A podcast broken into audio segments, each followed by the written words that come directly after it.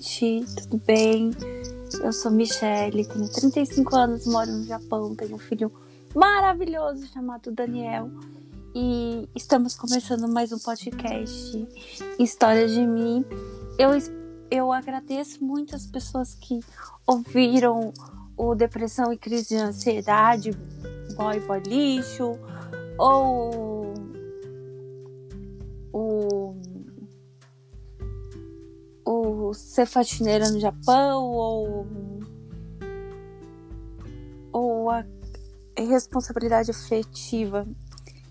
E eu vim hoje falar de um um assunto, um pensamento talvez. Uma coisa difícil de explicar. E E um fiquei pensando agora, eu tive vontade de fazer o podcast sem ter uma ideia exata do que eu ia falar. Liguei o microfone e pensei numa seguinte pergunta que foi feita para mim uns tempos atrás. Qual foi a sua grande paixão? Qual foi o grande amor da tua vida amorosa? E na vida afetiva, na Michelle como pessoa, eu acho que eu não tive ninguém que foi um grande amor, uma grande paixão, porque eu acho que o grande amor, a grande paixão é pessoa que que vai viver com você o resto da vida. E isso infelizmente não aconteceu por escolhas erradas na minha vida. E eu, eu quero falar assim porque assim me perdoe as pessoas que não acreditam em Deus mas lá no livro de Cantares dizem que a que em seus olhos, os seus olhos são negros como duas pombinhas. E a pomba, eu não tinha entendido até que um, uma pessoa veio e falou assim: isso, esse significado da pomba significa paz. E eu acho que meu grande erro foi é, hum, ter um relacionamento e o cara chegar em casa e sentir paz, paz, paz. E eu acho que eu deixei a ilusão de quando era, né, mais nova entrar e deixar a insatisfação sempre entrar no meio de tudo isso. E eu eu tô sem saber o que falar sobre isso, mas eu, eu, eu gostaria muito de interagir com vocês, mas eu sei que é meio, meio difícil pelo podcast, mas eu resolvi procurar o podcast pelas, pelos comentários complicados que aparecem, pode afetar a saúde mental de qualquer um. Então eu preferi o podcast por causa disso. Então eu eu quero jogar essa linha de pensamento de grande amor. O que que seria um grande amor para você? O que seria para você? Eu pensei, poxa, a maior felicidade que eu teria era ter os um, um, filhos por perto, ter sempre a família brincando, cantando, né? Sempre se divertindo junto, sempre fazendo palhaçada. E eu fosse uma boa mãe, uma boa esposa. Que eu fosse uma mulher desejável para a pessoa que eu estiver casada. E isso tem sido uma frustração muito grande dentro de mim, porque é, quando você passa pelo, pelas crises de ansiedade e se eu ainda não tenho como saber o que, que é da parte patológica da coisa ou o que, que é meu. Mas eu me sinto fragilizada nessa parte. E é difícil falar esse assunto, mas os homens só vê a mulher por uma aparência externa ou os homens veem o que está dentro de você, veem sua força, sua garra, sua inteligência, seu bom senso de humor, o jeito que você pode cuidá-lo, o jeito que você pode admirá-lo como homem, aquela mulher que pode ser uma auxiliadora para tua vida, ser aquela conselheira, ser aquela mulher. Sabe, uma das coisas que eu sempre quis foi que eu tivesse casado com alguém que me ligasse pelo menos uma vez por dia, contasse seus problemas, suas coisas e falasse assim: Eu sinto saudade de você. Eu te amo. Mas infelizmente eu não tive, não tive isso na minha vida amorosa no sentido casamento, mas é, aí eu penso, o erro foi meu, o erro foi. Claro, né? O casamento, quando não dá certo, o erro é dos dois. Mas.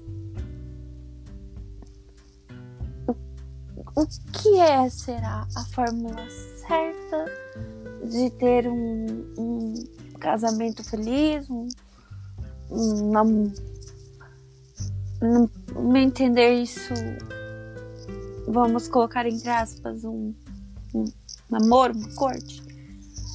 E o que, o que faz a gente ser feliz nesse sentido? Eu não sou a melhor pessoa do mundo para falar de relacionamentos porque os meus relacionamentos foram fracassados eu eu posso dizer que eu tenho eu não tenho perfeição nesse assunto não tenho coisas nesse assunto mas eu eu, eu quero contar uma história mas eu não sei se eu poderia contar essa história eu. Eu com seis anos de idade. É uma história meio inacreditável. Eu com seis anos de idade. Eu. Eu perdi uma pulseira dentro de um supermercado. E. E onde eu morava existia existe até hoje, né? Onde eu morava no Brasil, existe pessoas famosas, empresários, cantores, apresentadores de televisão, é, em geral que moram lá e fazem compra com as pessoas que não têm condições financeiras lá, né? Antig antigamente se fazia-se tudo no, na região mais rica, o supermercado maior, o hipermercado né? Maior se tipo, teria sempre no local onde os ricos também faziam compras. E uma vez meu pai estava fazendo compra, aquele mercado não existia. É, assim, existia pouco tempo, eu acho. E ele só existia o mercado. Hoje em dia é um shopping. E eu perdi a minha pulseira nesse mercado. E eu procurava porque eu tinha medo do meu pai me dar uma bronca, porque eu tinha perdido aquela pulseira. E a pulseira era de ouro. E meu pai me exigia isso para eu cuidar das coisas que tinham muito valor. E e naquela época ainda podia usar alguma coisa de ouro, folhada a ouro e, e ter menos chances de ser roubado do que seria hoje, né? E eu vi um famoso. O famoso foi tão tão terno comigo. Veio veio, levantou o boné. Eu vi que era ele, mas eu não tive a certeza. E. E, eu, e ele perguntou: Eu posso te ajudar? Eu posso. Posso te ajudar? É, e eu, eu panei com a cabeça que não. Não lembro exatamente se eu falei obrigada ou não. E ele ia passava ao redor de mim, mas assim com uma descrição. Depois eu vi o carro e anos depois vi uma entrevista dele falando como que ele tinha ido pro mercado, que ele tinha ido pro mercado disfarçadamente, com tal roupa, tal roupa, tal roupa. E eu descobri que era ele mesmo. E. E eu pensei comigo mesmo quando eu era mais nova. Eu quero casar com ele. E eu fico pensando nessa ilusão que a gente faz quando é criança. A gente não leva pela vida inteira e busca essa perfeição numa pessoa que não tem perfeição. Qualquer eu, como você, não somos perfeitos, não somos aquela coisa. Eu sempre falava que queria um, um cara com as características físicas dele. Mas eu não pensava nas características como um cara rico, um cara, né, bonito, um cara assim, um cara sabe. Eu, desde que era criança, eu fiquei encantada por ele. Eu fui, tive o meu amor platônico por ele por muito tempo. Acho que vi ele mais uma vez aos 14 anos, mas não tenho certeza. Não sei se, se foi ou não foi. Infelizmente hoje eu não não posso saber se isso foi ou não foi uma realidade. E né, porque ele não não está mais vivo, mas eu quero falar sobre essa ilusão que algumas vezes muitas mulheres colocam na cabeça de querer um homem.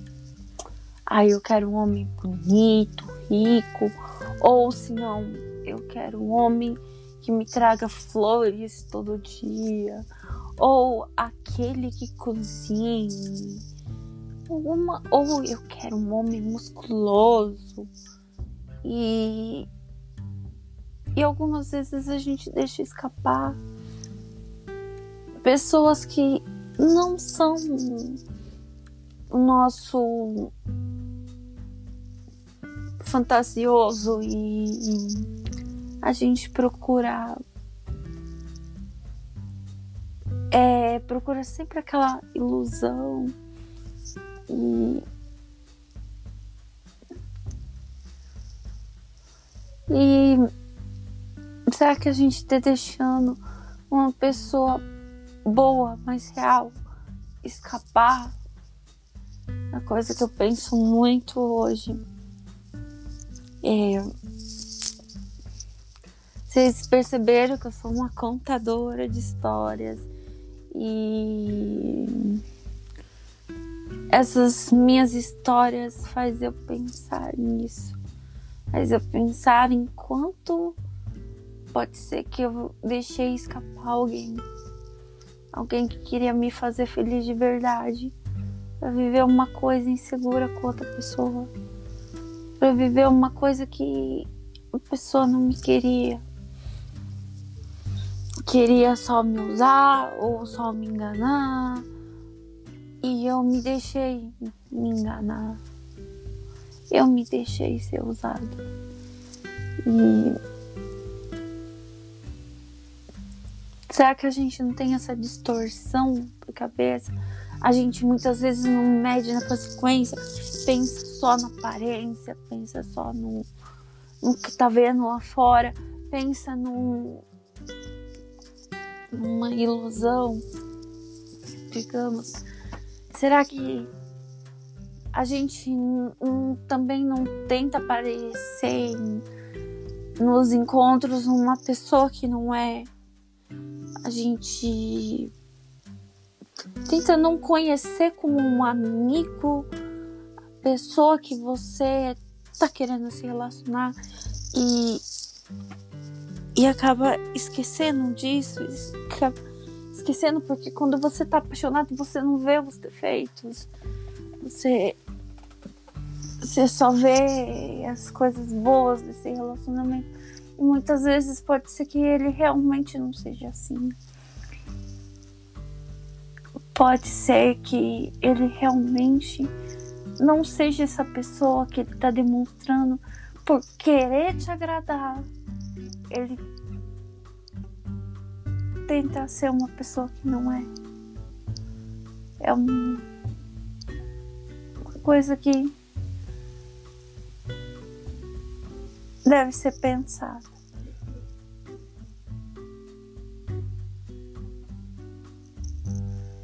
E esse é só um pensamento meu. E muito obrigada por estar ouvindo. Eu não sei se isso pode ajudar alguém ou não pode ajudar alguém. É só um pensamento. Muito obrigada e até a próxima.